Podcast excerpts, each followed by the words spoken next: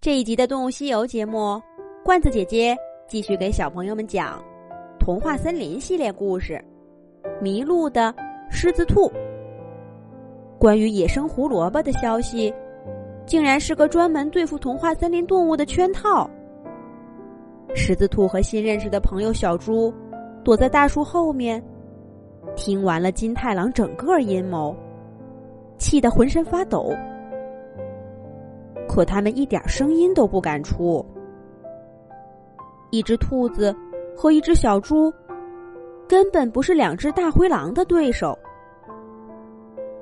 狮子兔一直等到金太郎和白尾狼走出好远，才拨开头顶的草，急得团团转。怎么办？怎么办？金太郎要找大家的麻烦，这可怎么办？小猪摇晃着狮子兔说：“那还等什么？咱们赶紧回去，告诉你的朋友们，别去找野生胡萝卜，有危险呢。”狮子兔看看天上的红霞，摇摇头说：“都这时候了，朋友们一定已经出发去找我了，尤其是小飞鼠，他送信回来没看见我，一定会第一时间出发的。”小猪晃着头想了想，说：“那，那咱们赶紧往野生胡萝卜的方向走啊！在路上告诉大家别去找你。”狮子兔犹豫了一下，又摇了摇头，说：“我，我，我我找不到野生胡萝卜在哪儿了。”小猪皱着眉头说：“你。”哎呀，你这么迷糊，怎么还敢一个人去找野生胡萝卜？亏我那么相信你。那你快想想，关于野生胡萝卜的位置，还有没有什么线索？比如地图之类的。小猪这么一说，狮子兔才想起来，他还装着那张森林晚报呢。狮子兔赶紧打开背包。可背包里面，除了两个胡萝卜饼，什么都没有了。那张晚报，估计是刚刚摔跟头的时候给弄丢了。这下好了，他们一点线索都没有了。小猪呼噜呼噜吃掉两个胡萝卜饼，拍拍肚皮想了一会儿，有了主意。轰轰，轰轰，轰轰。我不了解你们这里的情况，只能碰碰运气。跟我来。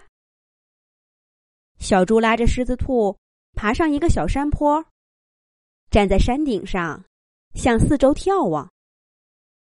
小猪说：“这边，这两面似乎是更高的山，应该不会有你说的牛牛草原。这一侧，地势陡峭。”底下看上去像是一片沙地，也不是会有小河的样子。只有这边往下走是一个山谷。如果这附近如你所说真的有一条小河，那应该是流向山谷的方向。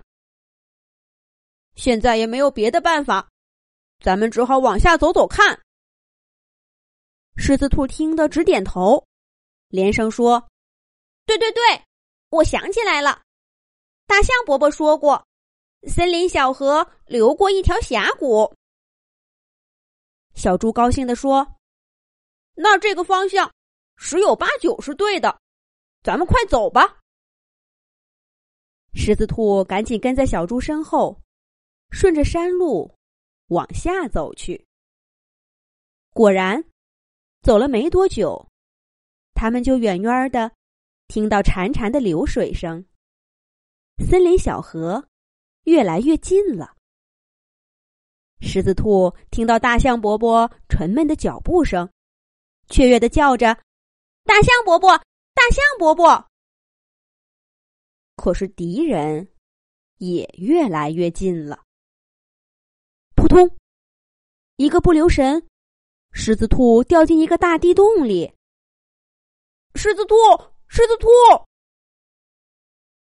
小猪把爪爪伸进洞口，想把狮子兔拉上来。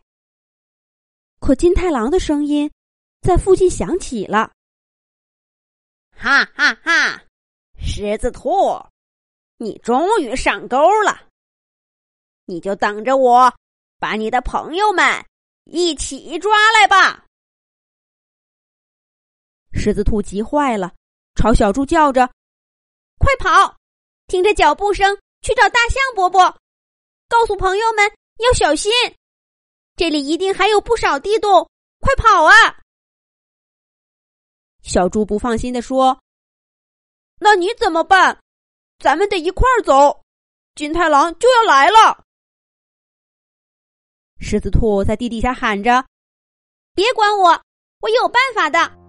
你快去通知大家，等下就来不及了。”金太郎的脚步声越来越近。小猪只好说了一句：“狮子兔，保护好自己。”就悄悄的走开了。因为没想到狮子兔身边还有伙伴儿，金太郎自然也就没追过来。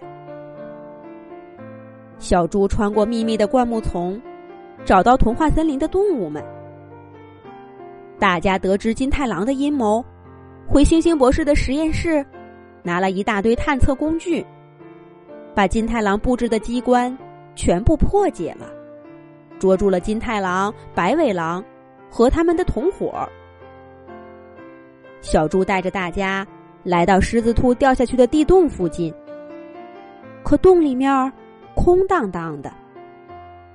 小飞鼠跳到金太郎头顶，大声质问道：“快说，狮子兔在哪儿？”金太郎委屈的说。我我我真的不知道呀！